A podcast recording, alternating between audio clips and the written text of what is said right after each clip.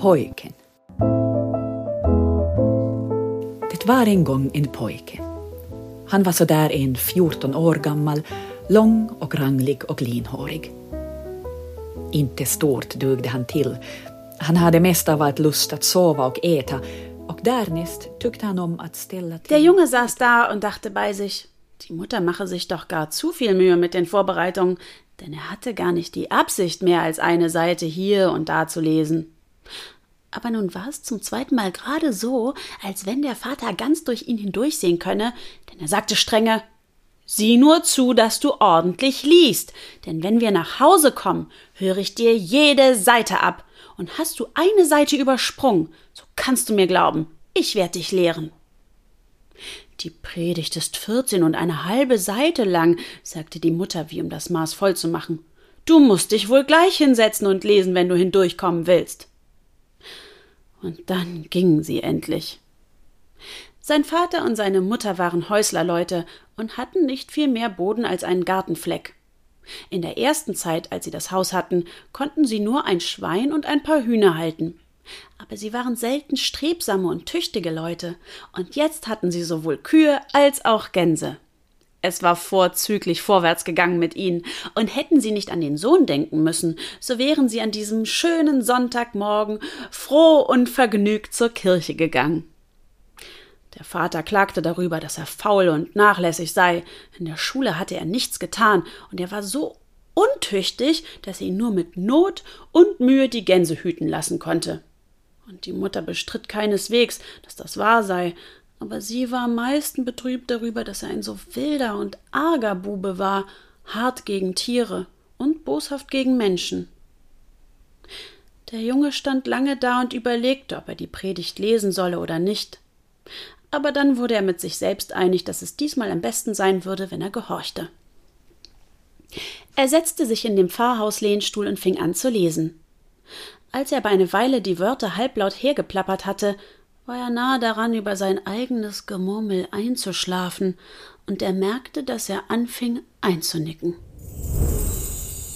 Draußen war das schönste Frühlingswetter. Man war zwar nicht weiter im Jahr als am 20. März, aber der Junge wohnte im Westfemmenhöger Kirchspiel, weit unten im südlichen Schonen. Und da war der Frühling schon im vollen Gange. Es war noch nicht grün, aber es war frisch und im Begriff Knospen zu treiben. Da war Wasser in allen Gräben und der Huflattich stand an den Grabenrändern in Blüte. All das kleine Krautwerk, das auf den Steinwällen wuchs, war braun und blank. Die Buchenwälder in der Ferne standen gleichsam da und schwollen und wurden mit jedem Augenblick dichter. Der Himmel war hoch und hellblau. Die Haustür stand angelehnt, so dass man in der Stube hören konnte, wie die Lerche sang. Die Hühner und Gänse gingen draußen im Hofe, und die Kühe, die die Frühlingsluft bis ganz in ihre Stände hineinspürten, gaben von Zeit zu Zeit ein Brüllen von sich. Mmm. Der Junge las und nickte und kämpfte mit dem Schlaf. Nein, ich will nicht einschlafen, dachte er. Denn dann komme ich heute Vormittag nicht durch dies hier hindurch. Ach. Aber wie es nun kommen mochte, er schlief dennoch ein. Er wusste nicht, ob er eine kurze oder eine lange Zeit geschlafen hatte. Aber er erwachte davon, dass er ein schwaches Geräusch hinter sich hörte. In demselben Augenblick, als nun der Junge den Kopf erhob, fiel sein Blick in den Spiegel. Und da sah er, dass der Deckel von der Mutter Truhe geöffnet war. Die Mutter hatte nämlich eine große, schwere, eisenbeschlagene eichene Truhe, die niemand außer ihr selber öffnen durfte. Nun sah der Junge aber ganz deutlich im Spiegel, dass der Deckel der Truhe offen stand. Er konnte nicht begreifen, wie das zugegangen war, denn die Mutter hatte die Truhe geschlossen, ehe sie fortging. Es sah der Mutter wahrlich nicht ähnlich, sie offen stehen zu lassen, wenn er allein zu Hause war. Ihm wurde ganz unheimlich zumute.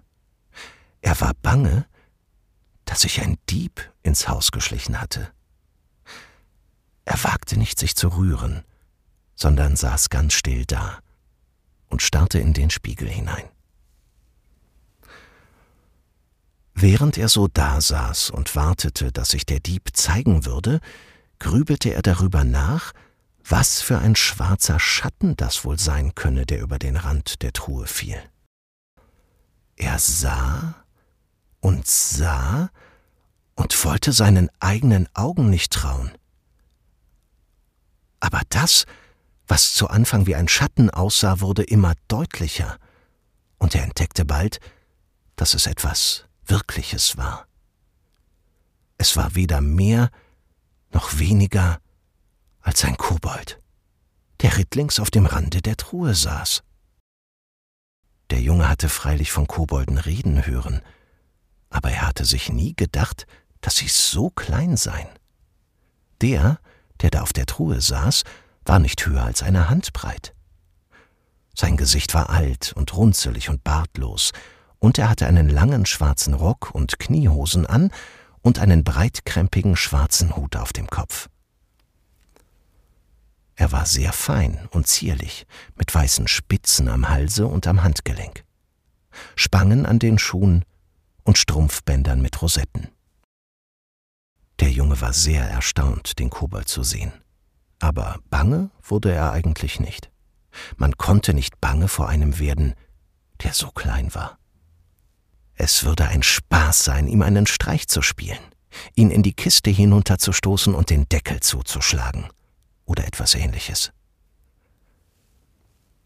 Aber der Junge war doch nicht so mutig, dass er den Kobold mit den Händen zu berühren wagte, und er sah sich deswegen in der Stube nach etwas um, womit er ihn hinunterstoßen könne. Seine Augen wanderten von der Bettbank nach dem Klapptisch und von dem Klapptisch nach dem Feuerherd. Er sah nach den Kochtöpfen und dem Kaffeekessel, die auf einem Gesims neben dem Feuerherd standen, nach dem Wassereimer an der Tür hinüber und nach den Kellen und Messern und Gabeln und Schüsseln und Tellern. Und schließlich fiel sein Blick auf einen alten Fliegenfänger, der im Fensterrahmen hing. Kaum hatte er den Fliegenfänger erblickt, als er ihn ergriff und hinlief und ihn am Rande der Truhe entlang schwenkte und er war selbst erstaunt über sein Glück. Er begriff kaum, wie es zugegangen war, aber er hatte den Kobold wirklich gefangen. Der Ärmste lag auf dem Grunde des tiefen Fliegenfängers, den Kopf nach unten und konnte nicht in die Höhe kommen. Im ersten Augenblick wusste der Junge gar nicht, was er mit seinem Fang machen sollte. Er sorgte nur dafür, den Fliegenfänger hin und her zu schwingen, damit der Kobold keine Gelegenheit fand, hinaufzuklettern. Der Kobold begann zu sprechen und bat so flehentlich, in Freiheit gesetzt zu werden. Er sagte, er habe ihnen seit vielen Jahren Gutes getan und verdiene eine bessere Behandlung. Wenn der Junge ihn nun freiließ, wollte er ihm einen alten Taler, einen silbernen Löffel und ein Geldstück schenken, das so groß sei wie der Deckel von seines Vaters silberner Uhr. Der Junge merkte, dass er sich auf etwas eingelassen hatte, was fremd und unheimlich war und daher nicht zu seiner Welt gehörte, und er freute sich nur, den Kobold loszuwerden. Deswegen schlug er sofort ein und hielt den Fliegenfänger still, damit der Kobold herauskommen konnte. Aber als der Kobold beinahe oben war, fiel dem Jungen plötzlich auf, wie dumm war ich, dass ich ihn losließ, dachte er und fing an, den Fliegenfänger zu schütteln, damit der Kobold wieder hinunterfallen sollte.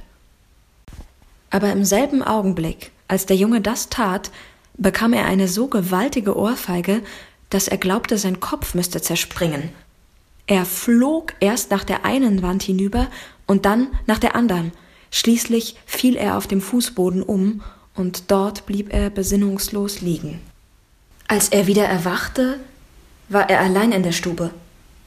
Von dem Kobold war keine Spur zu sehen.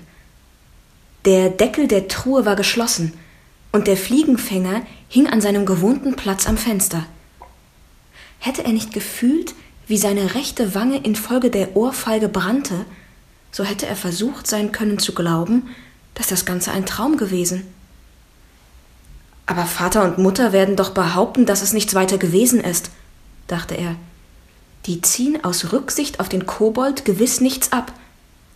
Es wird wohl am besten sein, wenn ich mich wieder hinsetze und lese. Aber als er an den Tisch herantrat, entdeckte er etwas Wunderliches. Es war doch unmöglich, dass die Stube größer geworden war. Woher konnte es denn aber nur kommen, dass er viel mehr Schritte machen musste als sonst, um an den Tisch zu gelangen? Und was war denn in den Stuhl gefahren?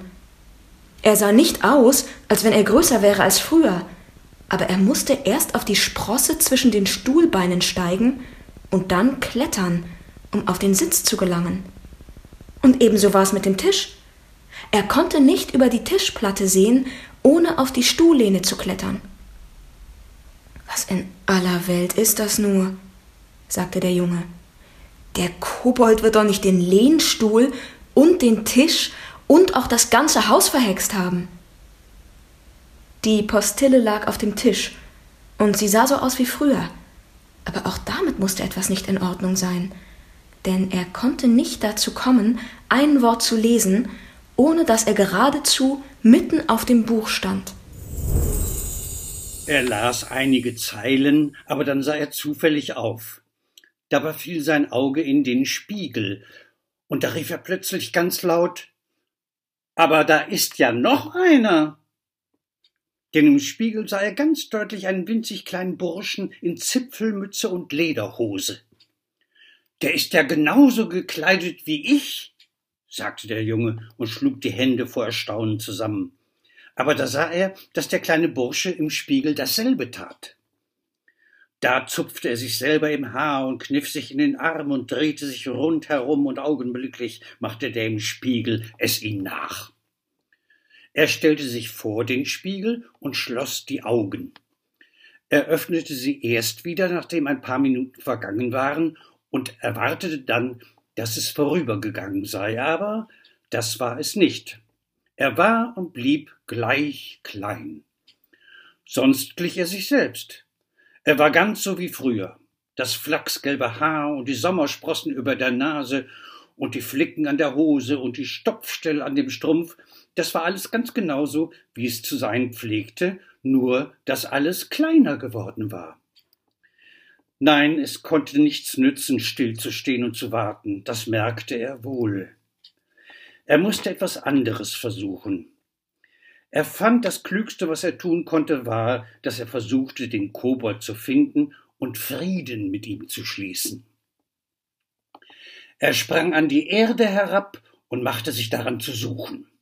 Er guckte hinter Stühle und Schränke und unter die Bettbank und hinter den Herd. Er kroch sogar in ein paar Mauselöcher hinein, aber es war ihm nicht möglich, den Kobold zu finden. Die ganze Zeit, während er suchte, weinte er und betete und gelobte alle möglichen Dinge. Er wollte nie wieder jemand das Wort brechen, er wollte nie wieder boshaft sein, er wollte nie wieder bei der Predigt einschlafen. Wenn er nur wieder ein Mensch werden könne, dann wollte er auch tüchtig sein und ein guter und gehorsamer Junge. Aber was er auch versprach, es half nicht im geringsten. Plötzlich fiel ihm ein, dass er die Mutter hatte sagen hören, die Kobolde hielten sich mit Vorliebe im Kuhstall auf. Und er beschloss, gleich da hinauszugehen und zu sehen, ob er den Kobold nicht finden könne. Zum Glück stand die Tür nur angelehnt, denn er hätte das Schloss nicht erreichen und sie öffnen können, aber nun gelangte er ohne Schwierigkeit hindurch. Als er auf den Flur hinauskam, sah er sich nach seinen Holzschuhen um, denn drinnen in der Stube ging er natürlich auf Socken. Er überlegte gerade, was er mit den großen, klotzigen Holzschuhen anfangen sollte, aber im selben Augenblick sah er ein paar kleine Schuhe auf der Türschwelle stehen. Als er sah, dass der Kobold auch die Holzschuhe verwandelt hatte, wurde ihm noch beklommener zumute. Es sah ja so aus, als wenn dies Elend lange währen sollte. Auf der alten Eichenplanke, die vor der Haustür lag, hüpfte ein Spatz. Kaum hatte der den Jungen erblickt, als er Titit, Titit rief. Nein, Seht doch nur den Gänsejungen Nils, seht den Däumling, seht den Däumling Nils Holgersson. Sogleich wandten sowohl die Gänse als auch die Hühner die Köpfe herum, und es entstand ein schreckliches Gegacker. Kikeriki, krähte der Hahn. Das ist gut genug für ihn. Kikeriki, er hat mich an meinem Kamm gezupft. Gut, gut, gut, gut, das ist gut genug für ihn, riefen die Hühner, und so blieben sie dabei bis ins Unendliche. Die Gänse flogen in einem dichten Haufen zusammen, steckten die Köpfe zusammen und fragten Wer kann das doch nur getan haben? Wer kann das doch nur getan haben? Aber das Sonderbarste bei dem Ganzen war, dass der Junge verstand, was sie sagten. Er war so erstaunt, dass er still auf der Treppenstufe stehen blieb und lauschte. Das muss daher kommen, weil ich in einen Kobold verwandelt bin, sagte er. Darum kann ich die Sprache der Vögel verstehen. Er fand, es war unleidlich, dass die Vögel nicht aufhören wollten zu sagen, dass es gut genug für ihn sei. Er warf einen Stein nach ihnen und rief So schweigt doch still, ihr Lumpengesindel. Aber er hatte vergessen, dass er nicht so groß war, dass die Hühner bange vor ihm zu sein brauchten. Die ganze Hühnerschar fuhr auf ihn los und stellte sich rund um ihn herum auf und schrie Gut, gut, gut, das ist gut genug für ihn. Der Junge versuchte zu entkommen, aber die Hühner liefen ihm nach und schrien so, dass die Ohren ihm beinahe abgefallen wären. Er wäre ihnen wohl nie entronnen, wenn nicht die Hauskatze des Weges gekommen wäre. Sobald die Hühner die Katze sahen, schwiegen sie still und taten so, als dächten sie an nichts weiter, als nach Würmern in der Erde zu scharren. Der Junge lief schnell zu der Katze hin. Liebe kleine Mietz, sagte er, du kennst ja alle Winkel und Schlupflöcher hier auf dem Hofe. Willst du mir nicht erzählen, wo ich den Kobold finden kann? Die Katze antwortete nicht sogleich. Sie setzte sich hin, legte den Schwanz hübsch in einen Kranz vor ihre Pfoten und starrte den Jungen an. Es war eine große, schwarze Katze mit einem weißen Fleck auf der Brust. Ihr Haar war glatt und glänzend im Sonnenschein. Die Krallen hatte sie eingezogen. Und die Augen waren ganz grau, bis auf einen kleinen, schmalen Spalt in der Mitte. Die Katze sah aus wie die personifizierte Frömmigkeit. Ich weiß recht gut, wo der Kobold wohnt, sagte sie mit sanfter Stimme. Aber darum ist es nicht gesagt, dass ich es dir erzählen will. Liebe Mietz, du musst mir wirklich helfen, sagte der Junge. Siehst du denn nicht, dass er mich verhext hat? Die Katze öffnete die Augen ein wenig weiter so dass die grüne Bosheit herauszulugen begann. Sie spann und schnurrte vor Wohlbehagen, ehe sie antwortete Soll ich dir vielleicht helfen, weil du mich so oft am Schwanz gezogen hast? sagte sie schließlich. Da wurde der Junge wütend und vergaß ganz, wie klein und machtlos er war. Ich kann dich noch einmal am Schwanz ziehen, sagte er und fuhr auf die Katze los. Im selben Augenblick war die Katze so verändert, dass der Junge kaum glauben konnte, es sei dasselbe Tier. Jedes Haar auf ihrem Leibe sträubte sich, der Rücken krümmte sich, die Beine streckten sich, die Krallen kratzten in der Erde, der Schwanz wurde kurz und dick, die Ohren legten sich zurück, der Mund fauchte, die Augen standen weit offen und funkelten wie glühende Kohlen. Der Junge wollte sich nicht von einer Katze bange machen lassen, sondern ging noch einen Schritt vor. Aber da fuhr die Katze mit einem Sprung gerade auf den Jungen los, warf ihn um und stellte sich über ihn, die Vorderpfoten auf seiner Brust und den Rachen über seiner Kehle. Der Junge fühlte, dass die Krallen ihm durch die Weste und das Hemd in die Haut drangen während die scharfen Eckzähne seine Kehle kitzelten. Er schrie aus Leibeskräften um Hilfe. Aber es kam niemand. Und er glaubte bestimmt, dass seine letzte Stunde geschlagen habe. Da merkte er, dass die Katze die Krallen einzog und seine Kehle freigab. So, sagte sie, jetzt mag es genug sein.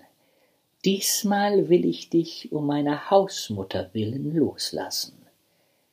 Ich wollte nur, dass du wissen solltest, wer von uns beiden jetzt der Stärkere ist. Damit ging die Katze ihrer Wege und sah ebenso glatt und fromm aus wie vorher, als sie kam. Der Junge war so verlegen, dass er kein Wort sagte, sondern sich nur beeilte, in den Kuhstall hineinzukommen, um nach dem Kobold zu suchen. Da waren nicht mehr als drei Kühe, aber als der Knabe in den Stall hineinkam, entstand ein Brüllen und Lärmen, so dass man gern hätte glauben können, da wären wenigstens dreißig. Mö, mö, mö, brüllte Mairose. Es ist nur gut, dass es noch Gerechtigkeit in der Welt gibt. Mö, mö, mö, stimmten sie alle drei ein. Er konnte nicht hören, was sie sagten, so riefen sie durcheinander. Der Junge wollte nach dem Kobold fragen, aber er konnte sich kein Gehör verschaffen, weil die Kühe so loslegten. Sie benahmen sich so, wie sie zu tun pflegten, wenn er einen fremden Hund zu ihnen einließ. Sie schlugen mit den Hinterbeinen aus, rissen und zerrten an ihren Halsketten, drehten die Köpfe nach außen und stießen mit den Hörnern nach ihm. Komm du bloß heran, sagte Mairose, dann will ich dir einen Stoß versetzen, den du so bald nicht wieder vergisst. Komm her, sagte Goldlilie, dann sollst du Erlaubnis haben, auf meinen Hörnern zu tanzen.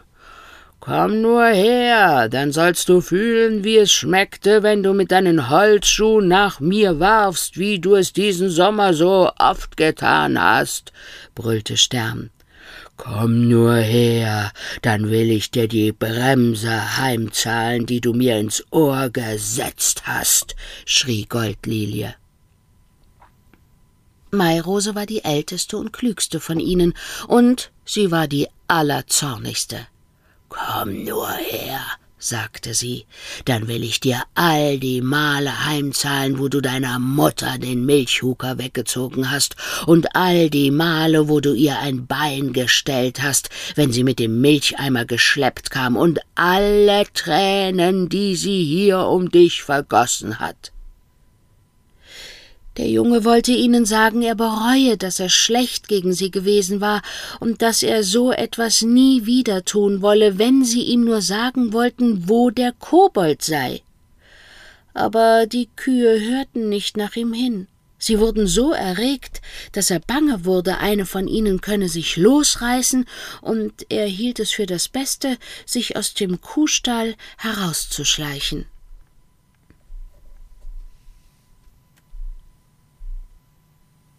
Als er wieder draußen war, befiel ihn eine große Verzagtheit. Er sah ein, dass niemand auf dem Hofe ihm helfen wollte, den Kobold zu finden. Und es würde wohl auch nicht viel helfen, wenn er ihn fand. Er kroch auf den breiten Steinwall hinauf, der das Grundstück umgab und der mit Dornen und Brombeerranken bewachsen war. Da setzte er sich hin, um darüber nachzudenken, wie es werden sollte, wenn er nie wieder ein Mensch würde. Wenn nun der Vater und die Mutter aus der Kirche nach Hause kämen, würde große Verwunderung herrschen. Ja, im ganzen Lande würde man sich verwundern, und aus Ostfemmenhöck und aus Torp und aus Skurup würden Leute kommen. Aus der ganzen Femmenhöger Heide würde man kommen, um ihn zu sehen und vielleicht würden der Vater und die Mutter ihn nach dem Kiriker Markt mitnehmen und ihn für Geld sehen lassen. Nein, das war schrecklich zu denken.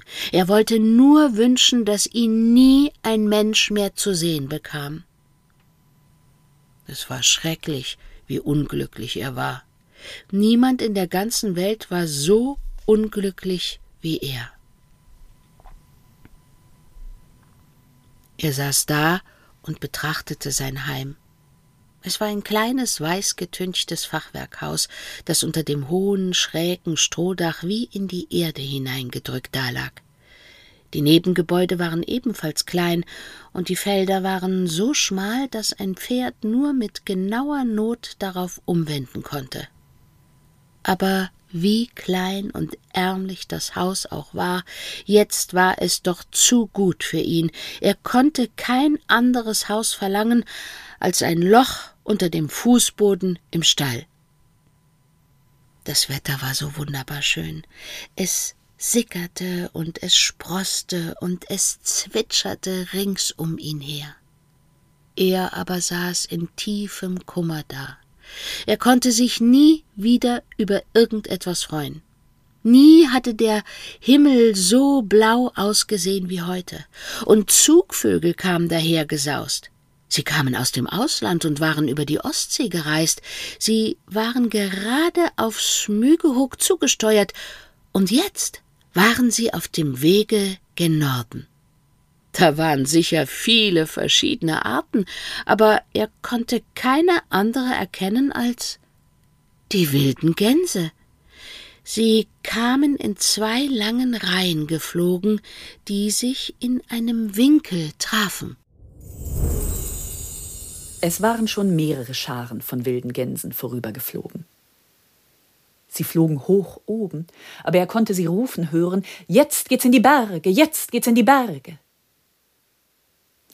Als die wilden Gänse die zahmen Gänse sahen, die auf dem Hofe herumwatschelten, senkten sie sich zur Erde herab und riefen Kommt mit, kommt mit.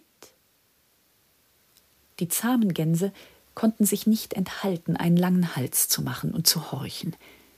Aber sie antworteten ganz vernünftig Wir haben es gut, so wie wir es haben, wir haben es gut, so wie wir es haben.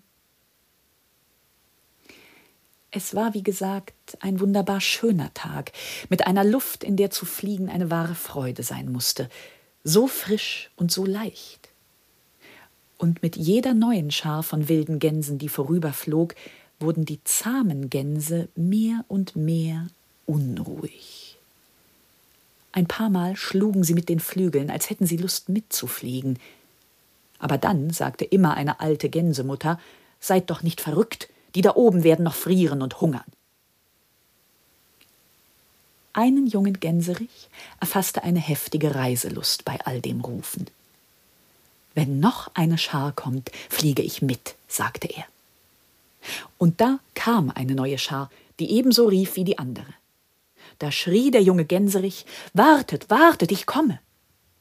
Er breitete die Flügel aus und schwang sich in die Luft hinauf, aber das Fliegen war ihm etwas so Ungewohntes, dass er wieder auf die Erde zurücksank. Die wilden Gänse mussten seinen Ruf aber doch gehört haben. Sie kehrten um und flogen langsam zurück, um zu sehen, ob er kam. Wartet, wartet, rief er und machte einen neuen Versuch. Dies alles hörte der Junge, während er da auf dem Steinwall lag. Es würde wirklich schlimm sein, dachte er, wenn der große Gänserich davonfliegt. Vater und Mutter würden sehr ärgerlich darüber sein, falls er weg wäre, wenn sie aus der Kirche kommen. Während er so dachte, vergaß er abermals ganz, dass er klein und ohnmächtig war. Er sprang von dem Steinwall mitten in die Gänseschar hinein und schlang den Arm um den Gänserich. Du sollst es schön lassen, fortzufliegen, sagte er aber gerade im selben Augenblick hatte der Gänserich entdeckt, wie er es anfangen musste, um sich von der Erde emporzuheben. Er hatte keine Zeit, den Jungen abzuschütteln, der musste mit ihm in die Luft hinauf. Es ging so schnell aufwärts, dass dem Jungen die Luft wegblieb. Ehe es ihm klar wurde, dass er den Hals des Gänserichs freigeben musste, war er so hoch oben, dass er sich totgefallen hätte, wenn er heruntergestürzt wäre. Das Einzige, was er tun konnte, um seine Lage ein wenig zu verbessern, war ein Versuch, auf den Rücken des Gänserichs hinaufzukommen. Er arbeitete sich wirklich da hinauf, wenn auch nicht ohne Mühe. Und es war auch keine leichte Sache, auf dem platten Rücken zwischen den beiden schwingenden Flügeln festzusitzen. Er musste mit beiden Händen einen tiefen Griff in Federn und Pflaumen hineinmachen, um nicht abzufallen. Das gewürfelte Tuch. Dem Jungen war es so schwindlig, dass er lange nicht wusste, wie ihm war. Die Luft sauste und pfiff ihm entgegen, die Flügel bewegten sich, und es brauste in den Federn wie ein wahrer Sturm. Dreizehn Gänse flogen um ihn herum, und alle schlugen sie mit den Flügeln und schnatterten. Es flimmerte ihm vor den Augen und es sauste ihm in den Ohren. Er wusste nicht, ob sie hoch oder niedrig flogen oder wohin es mit ihnen ging. Endlich kam er so weit zu sich, dass er begriff, er müsse sich darüber klar werden, wohin die Gänse mit ihm flogen. Aber das war nicht so leicht, denn er wusste nicht, woher er den Mut nehmen sollte, hinabzusehen. Er war fest überzeugt, dass es ihm schwindeln würde, wenn er es versuchte. Die wilden Gänse flogen gar nicht so sehr hoch, da der neue Reisekamerad nicht die allerdünnste Luft atmen konnte um seinetwillen flogen sie auch ein wenig langsamer als sonst. Schließlich zwang der Junge sich doch einen Blick auf die Erde hinabzuwerfen, und es schien ihm, als läge unter ihm ein großes Tuch ausgebreitet, das in einer unglaublichen Menge kleiner und großer Würfel aufgeteilt war. Wo wo in aller Welt bin ich nur hingeraten? dachte er. Er sah nichts anderes als Würfel an Würfel. Einige waren schief, andere waren länglich. Aber überall waren da Ecken und gerade Seiten, nichts war rund, nichts war gekrümmt. Was ist das doch für ein großes, gewürfeltes Tuch, das ich da unten sehe, sagte der Knabe zu sich selbst, ohne eine Antwort von irgendjemandem zu erwarten.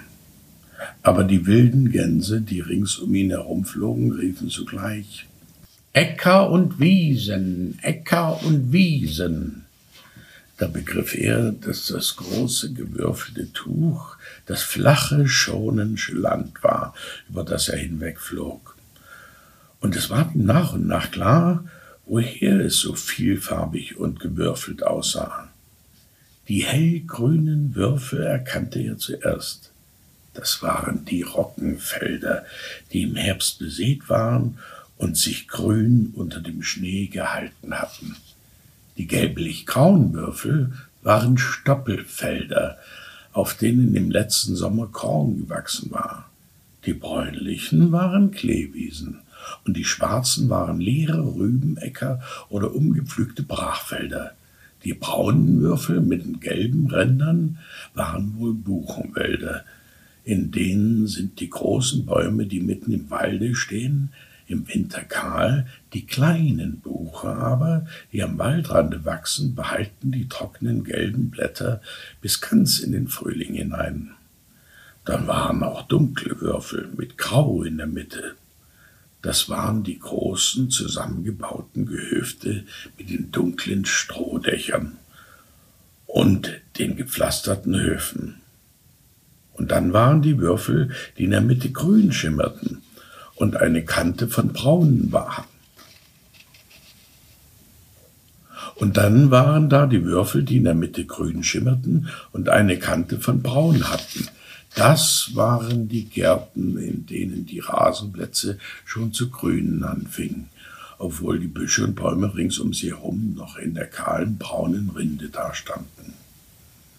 Der Junge konnte sich eines Lachens nicht enthalten, als er sah, wie gewürfelt alles war. Aber als die wilden Gänse hörten, dass er lachte, riefen sie gleichsam tadelnd Fruchtbares, gutes Land, fruchtbares, gutes Land. Der Junge war schon wieder ernsthaft geworden. Dass du lachen kannst, dachte er. Du, dem das Allerschrecklichste widerfahren ist, was einem Menschen widerfahren kann. Er hielt sich eine Weile ernsthaft, aber bald dann musste er wieder lachen. Allmählich, als er sich an den Sitz und die Fahrt gewöhnt hatte, so dass er auch an etwas anderes denken konnte als nur daran, wie er sich auf dem Rücken eines Gänserichs festhalten sollte, da fiel ihm auf, wie voll die Luft von Vogelscharen war, die nach Norden flogen. Und da war ein Schreien und Rufen von einem Schwarm zum anderen. Also seid ihr heute auch über das Wasser gekommen? riefen da einige. Ja, das sind wir, antworteten die Gänse. Wie denkt ihr, wie es mit dem Frühling steht? Nicht ein Blatt an den Bäumen und kaltes Wasser in den Seen, lautet die Antwort. Wenn die Gänse über einen Ort dahin flogen, wo zahmes Federvieh draußen war, riefen sie, wie heißt der Hof, wie heißt der Hof? Und der Hahn machte einen langen Hals und antwortete, der Hof heißt Kleinhof. Heut wie vor einem Jahr, heut wie vor einem Jahr. Ungefähr zwölf Jahre bevor Nils Holgersson seine Reise mit den Wildgänsen angetreten hatte, geschah es, dass ein Grubenbesitzer im Kohlmord gern einen seiner Jagdhunde los sein wollte.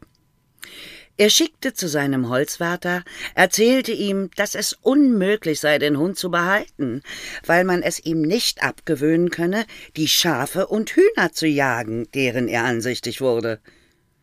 Er bat den Holzwärter, den Hund mit in den Wald zu nehmen und ihn zu erschießen.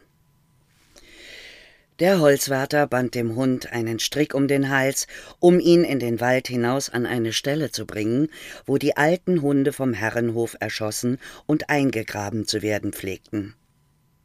Er war ein gutmütiger Mann, aber trotzdem war er sehr froh darüber, dass er den Hund totschießen sollte, denn er wusste sehr wohl, dass er nicht nur Schafe und Hühner jagte. Gar oft war er im Walde und ergatterte einen Hasen oder einen jungen Birkan. Der Hund war klein und schwarz, gelb an der Brust und mit gelben Vorderpfoten.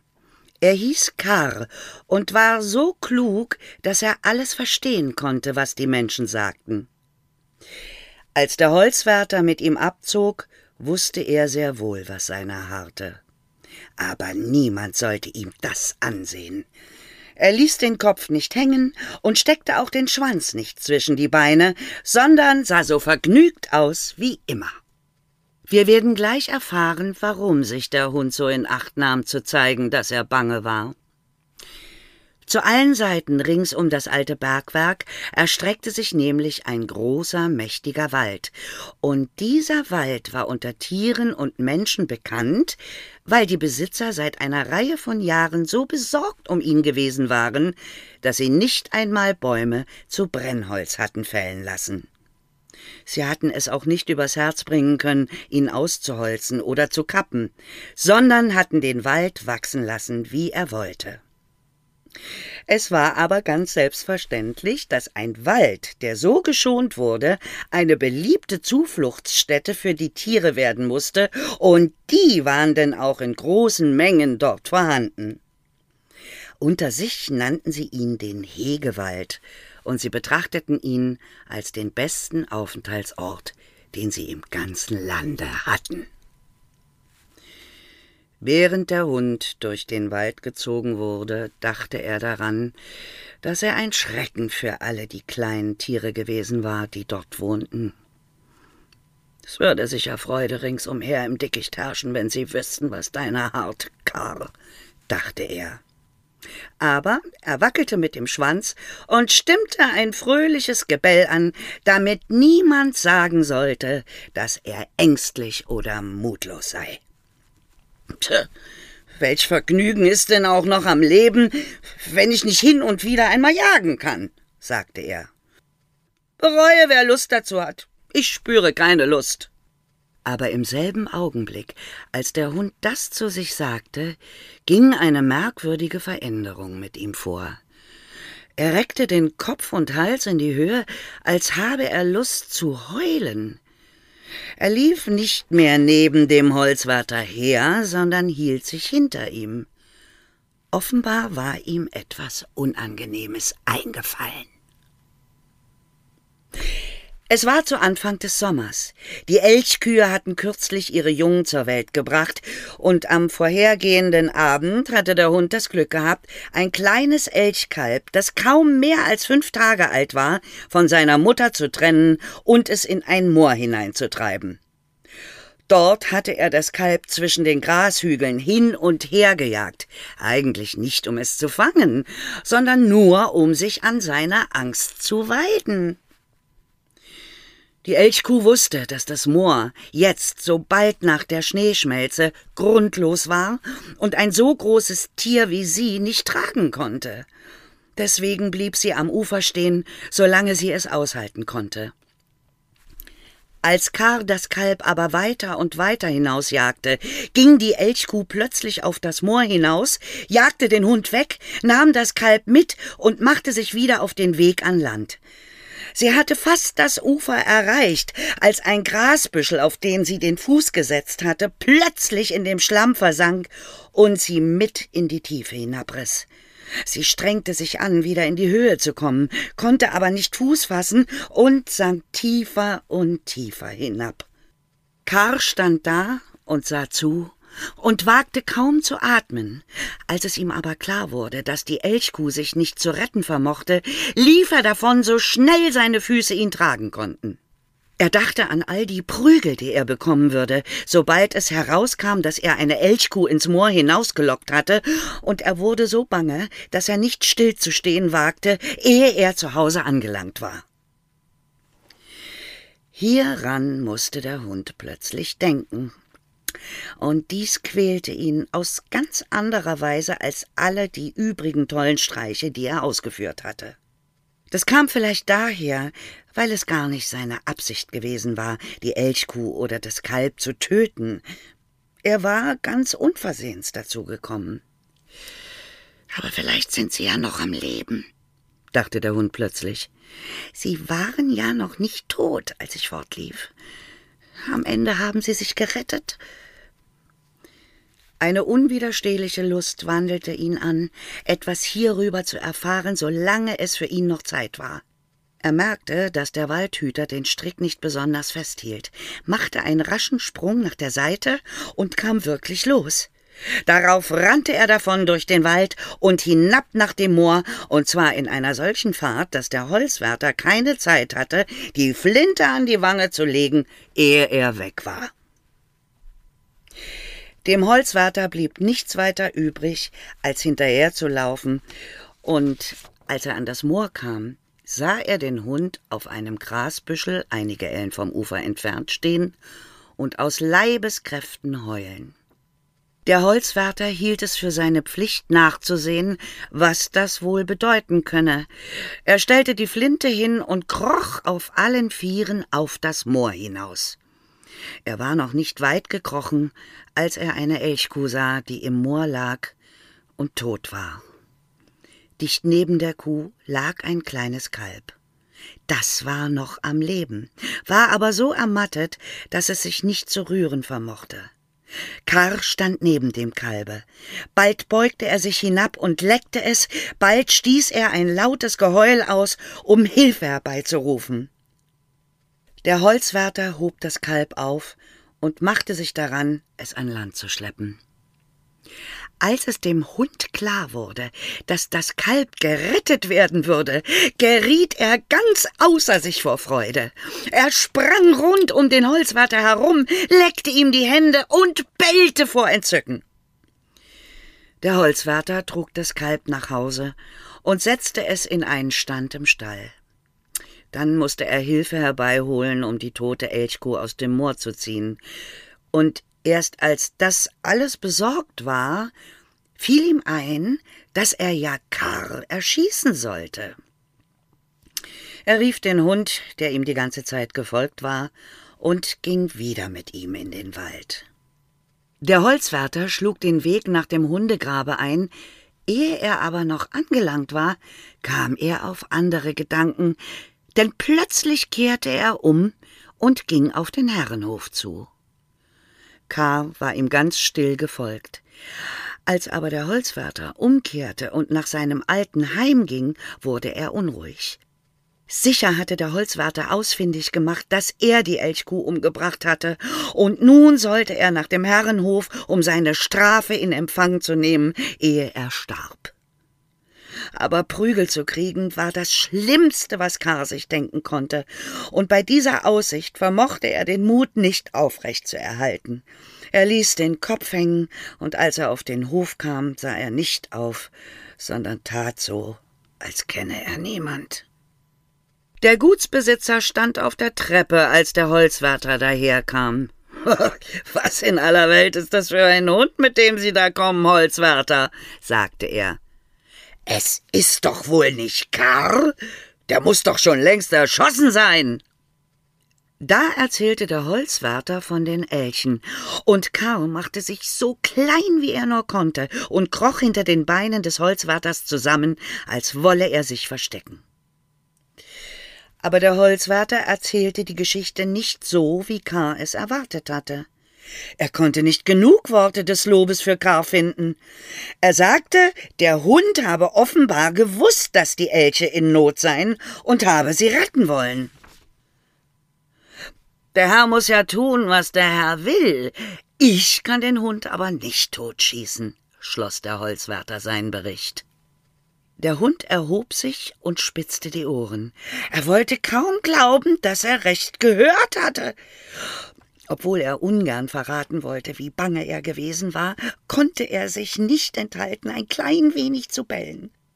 War es wirklich möglich, dass er am Leben bleiben durfte, nur weil er um die Elche besorgt gewesen war? Der Gutsbesitzer fand auch, dass Karl sich gut benommen hatte.